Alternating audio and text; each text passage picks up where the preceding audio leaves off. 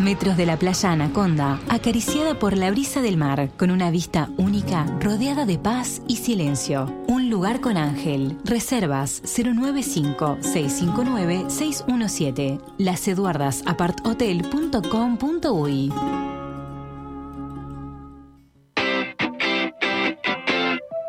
Señoras y señores, estamos en las 11 de la mañana, 20 minutos. En un rato vamos a estar leyendo los mensajes que vienen llegando de todos ustedes en masa, ¿eh? un montón de mensajes, ¿eh? muchos, pero en un rato los vamos a leer porque ahora está Nico Pérez para brindarnos información del deporte. Nico, ¿cómo dice que te va? Bienvenido, buen día, un placer recibirte después de, tantos días de, no tenerte por acá. Este, por suerte, ahora sí, te podemos escuchar claramente. Bienvenido, buen día. ¿eh? Buenos días, Malero, que esté todo solucionado, ¿cómo andan todos? Acá está fresquito, pero el hincha de Nacional, como ustedes, está contento con un importantísimo triunfo. La verdad que en Santa Fe eh, ganó bien Nacional, a pesar de que no fue un buen partido. era obvio, también era de esperar que no iba a ser este, un gran partido, pero sí vale resaltar de que hizo los cambios justos y cambios que cambiaron el partido, valga la redundancia Pablo Repeto porque empezó perdiendo Nacional, eh, llegó un gol de Manuel Brites en el segundo tiempo a minutos 70 y eso terminó en cierto modo, digo en cierto modo, ahora lo explico, con el récord de Sergio Roget. 1064 minutos sin que le convirtieran goles, es un disparate de todos modos, pero eh, no se había batido el récord de Ladislao Mazurkiewicz en el fútbol local, por lo que le quedan dos partidos y ocho minutos para batir ese récord porque a nivel local se cuentan solo los partidos por el campeonato uruguayo. Entonces, este récord eh, sigue en carrera para el capitán y gran arquero de Nacional, como es Sergio Roget. Después el Colo Ramírez puso el 1 a 1 rápidamente y al minuto 84 el Pumita Rodríguez sentenció el partido y la serie a favor de Nacional, que termina ganando con un global de 4 a 1 y avanzando a cuarto de final, donde espera rival entre Olimpia y Atlético Goianiense, que juegan mañana a las 21 y 30 horas. En la ida ganó Olimpia 2 a 0. Y quieras o no, eh, Nacional está encontrando la vuelta. Eh, la verdad que formó un buen equipo de titulares y de suplentes. Eh, lo que a veces es tan importante, ayer quedó demostrado, es tener un buen banco y Nacional lo tiene, porque ingresan jugadores que cambian los partidos. Entonces creo que eso también es una virtud de respeto como entrenador, haber elegido un buen plantel, cosa de que tenga soluciones en el banco de suplentes cuando las cosas no funcionan eh, con los titulares en la cancha. Eh, bien Nacional y sigue en carrera, el único uruguayo que sigue en la Copa Internacional. El punto negativo de la noche de ayer en Santa Fe fue lo que pasó con colegas, con, colegas de, Carve, de la transmisión también partidaria nacional, que hinchas de Unión, tras el grito del gol, de, gol del empate, el gol de Colo Ramírez, se fueron a las cabinas, no había una separación de vida entre los hinchas y los periodistas uruguayos que estaban desarrollando su trabajo, entonces en el caso de Carve, que estaba Reguera, Carlián y, Seba Sánchez les, rompieron la mesa donde tenían los equipos, después les sacaron los equipos y después desde la tribuna le tiraron los equipos hacia adentro de la cabina otra vez, ahí intervino eh, Nacional, que de hecho eh, sacó a los, los equipos periodísticos que estaban trabajando ahí en las camionetas asignadas para sacar al plantel y dirigentes tricolores, eh, pero lamentable y espero que la Conmebol eh, tenga una sanción como corresponde para el conjunto de Unión de Santa Fe, porque esto se paga con sanciones. no hubo las medidas necesarias de seguridad para proteger a quienes estaban trabajando ahí tampoco, ¿no? Lamentable es ponerlos de esa manera, Nico, ¿no? Y realmente se tiene que hacer justicia con los colegas, en el caso, bueno, de Regueira, de Cevita Sánchez, que son conocidos nuestros, amigos, además, este, eh, y sabemos que son personas de bien, laburantes, que, no van a provocar a nadie, sino no, que van a hacer su trabajo. espantoso, ¿no? Claro de miedo, realmente de miedo, porque es bravo estar ahí. Claro, claro. Solo. Por eso.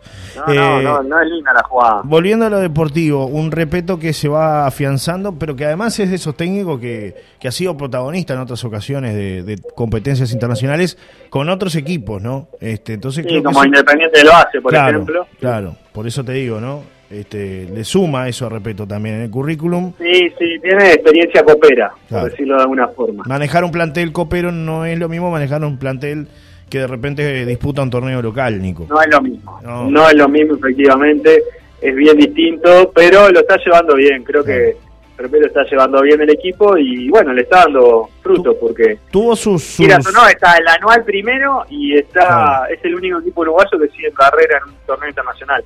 Hay que decir que en sus inicios tuvo turbulencias, ¿no? Este, porque no no, no ganaba, porque no, se le daban los resultados. Lo que hablamos siempre de los equipos grandes que están necesita trabajo. Claro. Se necesita tiempo. Claro, el saber aguantar. Necesita tiempo para poder mostrar en la cancha el trabajo realizado entre semanas. No es de un día para el otro que, vos haces funcionar a 20 tipos adentro de una cancha, porque en realidad no es solo a 11, sino quienes están detrás pues, cuando a medida que se van lesionando, o suspensiones, o bajos rendimientos. Eh, no es fácil, eh. es fácil criticar de afuera, no es fácil trabajar adentro de un equipo de fútbol profesional. Nico, nos vamos a la vereda enfrente este, rápidamente, porque sé que ya te tenés que ir a maquillar unos minutos. ¿Cómo está Peñarol hoy por hoy? Contrataciones, se está hablando mucho de varios jugadores que bueno, Peñarol renovó Gargano hasta junio del 2023 con opción a seis meses más. Esa opción es en función de que si el capitán de Peñarol juega el 60% de los partidos que disputa el club, esto teniendo en cuenta que tiene 37 años y que ahora a fin de mes cumplirá 38. Después ya está también Nicolás Milesi, que llega, llegó de Montevideo Escritor, que volante de 29 años, que probablemente sea el compañero de Gargano haciendo de doble 5. Llega Jonathan Rack desde México a préstamo, un zaguero alto de 1,91m, que estuvo en Montevideo Escritor, que después emigró al fútbol azteca. Sí. Y quien también va a llegar es Kevin Méndez, que salió de las formativas de Peñarol con 17 años, emigró a la Roma de Italia y actualmente está en Defensor Sporting y que volverá al club. Eh, es un volante ofensivo, muy habilidoso.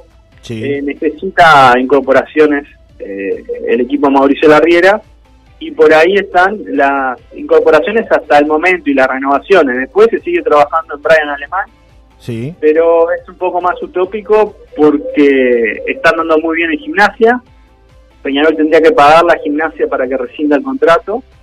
Y Peñarol no quiere desprenderse de una suma de dinero para que el jugador llegue. Sí pretende pagar un buen sueldo a Brian Alemán, pero no por la salida. Y el jugador no puede salir sin que pague el club. Eh, eh, está complicada la situación de, de, Brian Alemán. Esa, esa es la realidad eh, y bueno, en, el picoteo rápido, antes de salir volando, hoy un partidazo entre River y Vélez, 21 y 30 horas por Copa Libertadores, partido de vuelta. En Liniers ganó Vélez 1 a 0.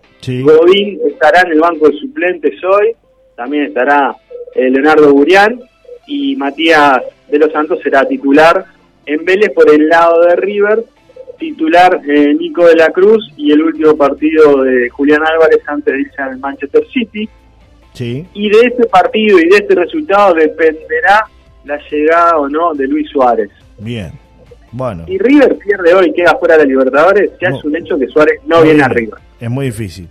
Nico. mañana se va a definir este tema. Bien, eh, con respecto al, al, otro rival que tiene River Boca, que quedó fuera ayer por los penales, ante Corinthians. Gran partido de Benedetto, eh, gran partido de Benedetto. ¿Cómo le dan a Benedetto hoy, no? En Argentina y en Brasil. 180 minutos de juego sin goles. Primero lo atajó en Brasil, le atajó Rossi a veces un penal. Lo atajó ayer en la, en la bombonera. Eh, pateó Benedetto y pegó en el palo. Fue una definición por penales. Benedetto no es que le erró al arco. No, no, no. La puso en el segundo anillo de la bombonera. no le erró al arco. No, no, no, no. Le invocó al piso 10, a la ventana del piso 10 de un edificio más o menos. Igualito a mí. Igualito a mí. Igualito a mí. No, le tengo más fe a usted. Le tengo más fe a usted. Sí, vio que la, en la 5 terminaron la definición por penales. Sí. Eh, los dos arqueros atajaron dos penales y Benedetto quiso dar la nota y realmente dijo, no, a mí no me la vas a atajar casi y la sacó. Sí, sí. No, no se la atajó, pero se la mandó lejos, ¿no? Eh, pasó, la, pasó la malla, todo, ¿no? Eh, es como acá cuando jugamos al fútbol 5 que dos por tres pegamos algún pelotazo, hay una malla como de cuatro metros y, a veces pasamos la malla. Es más o menos parecido. Te lo voy a decir como dijera Danielo Núñez. Barbaridad. Barbaridad, sí señor. Sí señor. Bueno, ¿qué, qué, otras novedades cortitas hay algo más, Nico? Bueno, el próximo rival, el próximo rival de Corinthians puede ser Flamengo, que juega con Deportes Tolima y ya, ya le ganó 1 a 0, ahora juegan en Maracaná. Si le gana, será rival de Corinthians, cruce de brasileños. Y hoy, para ir cerrando, importantes reuniones para que se reanude el fútbol, que está suspendido el fútbol uruguayo. Sí. 4 de la tarde, el ministro del Interior, Luis Alberto Heber, recibirá integrantes de la mutual de futbolistas profesionales y posteriormente habrá una asamblea en la mutual en la cual se votará para levantar o seguir con el paro del fútbol uruguayo. Veremos. Desde la OPS quieren seguir, de hecho ya, ya fijó la fecha en la mesa ejecutiva y la mutual no está tan segura. Algunos clubes tampoco, algunos clubes quieren que vuelva la otra semana el fútbol. hoy es un día clave para que se resuelva qué va a pasar el fin de semana. Perfecto, Nico. Un abrazo enorme, querido amigo. Hasta el viernes con más novedades deportivas. ¿eh? Nos reencontramos el viernes. Chau, chau.